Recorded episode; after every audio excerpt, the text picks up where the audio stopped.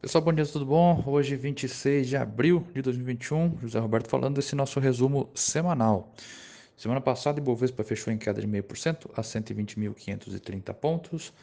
O dólar cotado a 5,45 atualmente e o S&P 500 a 4.180,17 pontos com o petróleo Brent a 64 dólares e 99 centavos o barril.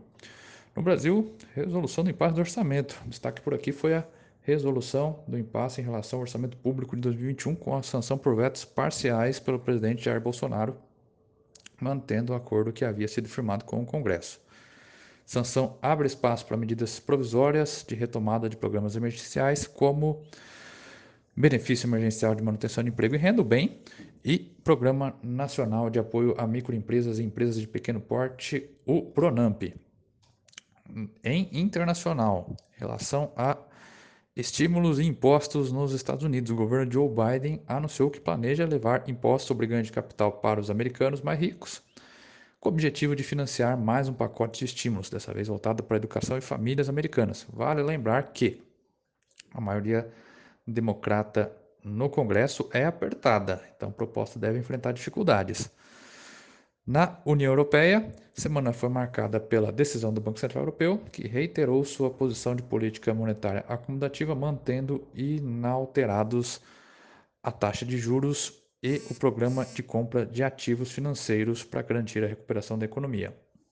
E o que a gente espera para a semana? No Brasil, a gente vai ter alguns indicadores econômicos com destaque para inflação, IPCA 15 e IGPM de abril, além de estatísticas fiscais de março e a taxa de desemprego.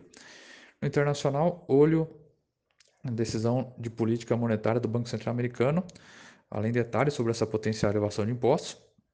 E a gente também vai ter divulgação do PIB do primeiro trimestre uh, de 21 para Estados Unidos e zona do euro, índice de inflação também nessas duas regiões e taxa de desemprego para a União Europeia relativo a março.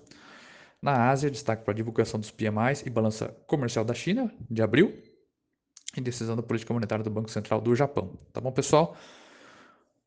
Por enquanto isso, mais detalhes estamos à disposição para eventuais dúvidas também. Um abraço.